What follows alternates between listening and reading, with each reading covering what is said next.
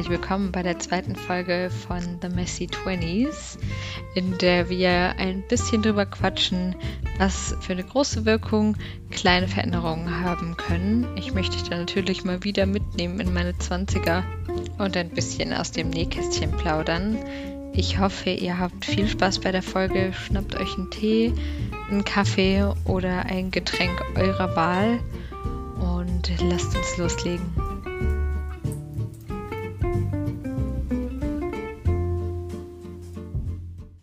Genau, wie gerade erwähnt, soll es um das Thema Veränderungen gehen. Ich habe es auch schon mal in der letzten Folge angedeutet, dass ich Veränderungen wie die meisten Menschen nicht unbedingt als das Beste empfinde. Aber ich habe gelernt, dass Dogmatismus an der Stelle auf jeden Fall keinen Zweck hat. Ich persönlich bin überhaupt nicht motiviert von ganz großen Zielen, so nach dem Motto, ähm, vielleicht was, was ganz typisch ist, ist so, ich muss jetzt vegetarisch oder vegan leben. Äh, das funktioniert leider bei mir irgendwie nicht. Ich versuche natürlich mein Bestes, zum Beispiel Fleisch zu reduzieren, aber kann es irgendwie nicht ganz aufgeben. Das kommt bestimmt irgendwann mit der Zeit und ich finde es klasse, wenn andere Leute das können. Aber an dem Beispiel habe ich auf jeden Fall gemerkt, dass mir das wirklich schwerfällt, so ganz streng mit mir zu sein und große Veränderungen auf einmal durchzuziehen. Es hat natürlich auch ein bisschen was mit Gewohnheiten zu tun, dem inneren Schweinehund.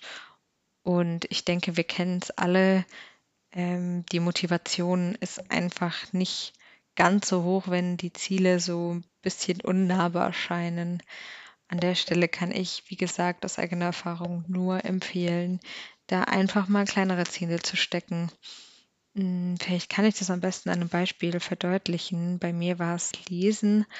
Ich habe immer gedacht: „Oh Mann, mit Konzentrationsschwäche und einer sehr hohen Ablenkungsrate schaffe ich sicher nie, regelmäßig lesen zu können.“ Und das natürlich Quatsch ist, ist mir inzwischen auch klar. Ich habe inzwischen angefangen, einfach jeden Tag zehn Minuten vorm Schlafengehen mich hinzulegen, mir mein Buch zu schnappen und einfach mal den Timer auf 10 Minuten zu stellen und mir dann wirklich das Handy zu verbieten und alle anderen Ablenkungsmöglichkeiten auszuschließen, sodass ich mich pur aufs Lesen konzentrieren kann.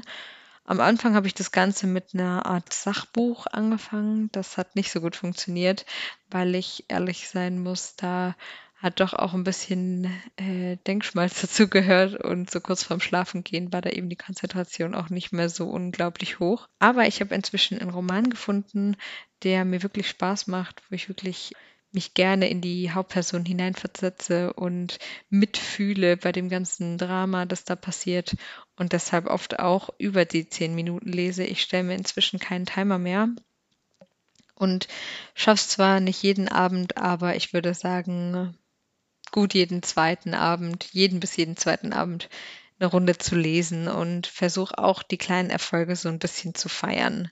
Das ist an der Stelle, denke ich, auch immer ganz wichtig, nicht nur den Step zu machen, sich zu überwinden und zu sagen, okay, die zehn Minuten nehme ich mir, weil, sind wir mal ehrlich, zehn Minuten hat man einfach immer. Und ich würde sagen, gerade vom Schlafen gehen schafft man es auf jeden Fall gut, dann auch noch mal rauszufinden, ob man wirklich müde ist, weil manchmal denke ich: „Ach, so müde bin ich gar nicht.“ Aber wenn es dann als Lesen geht, dann fallen mir doch schneller die Augen zu, als mir lieb ist. Was ich an der Stelle auch noch mal gerne betonen möchte, ist, dass ich mir keinen Druck mache, wie viele Seiten ich lese, sondern erst mal feiere, dass ich überhaupt mich dazu umgerungen habe, zu lesen und das Ganze nicht unbedingt in Seiten messen möchte. Das kommt vielleicht in der Zukunft, wenn das Ganze schon Routine geworden ist.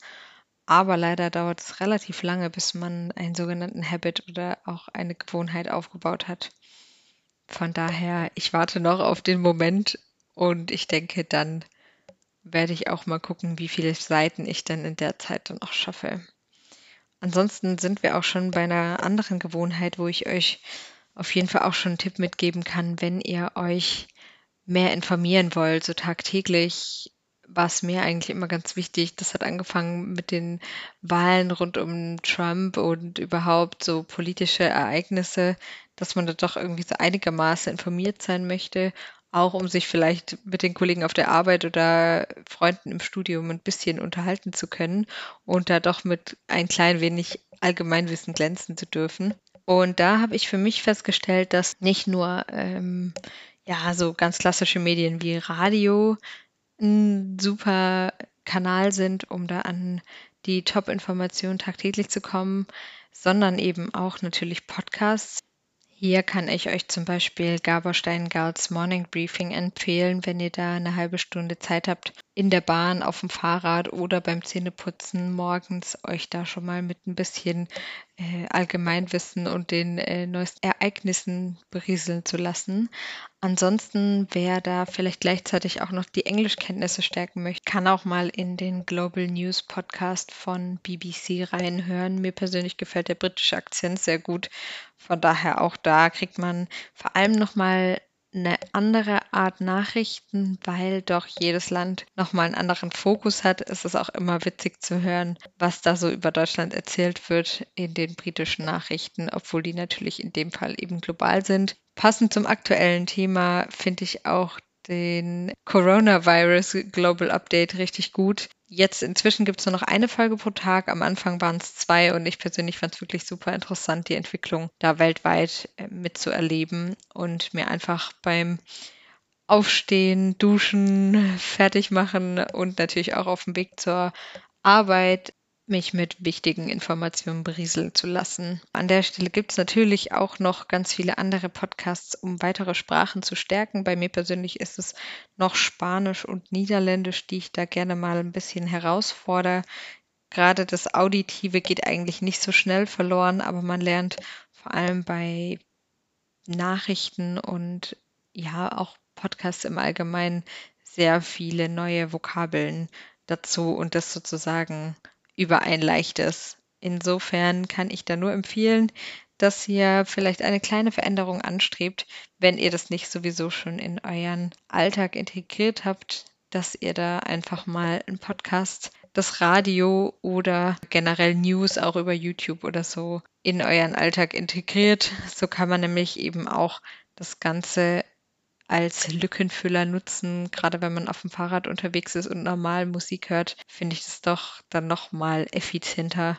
Und genau, das war so ein kleiner Einblick in meine Tipps, um ja mit einer kleinen Veränderung Großes zu bewirken. Ich denke, wenn ihr zum Beispiel äh, Gewohnheiten ändern wollt oder euch neue Gewohnheiten aneignen wollt, so ist es eigentlich richtig, dann versucht doch einfach mal kleine Steps zu gehen, kleine Ziele zu setzen und da vielleicht auch irgendwo anzusetzen, wo ihr gerade denkt, dass es nicht so einfach ist. Wenn ihr da wirklich super erreichbare Ziele steckt, dann bin ich mir sicher, dass ihr das auch erreichen könnt.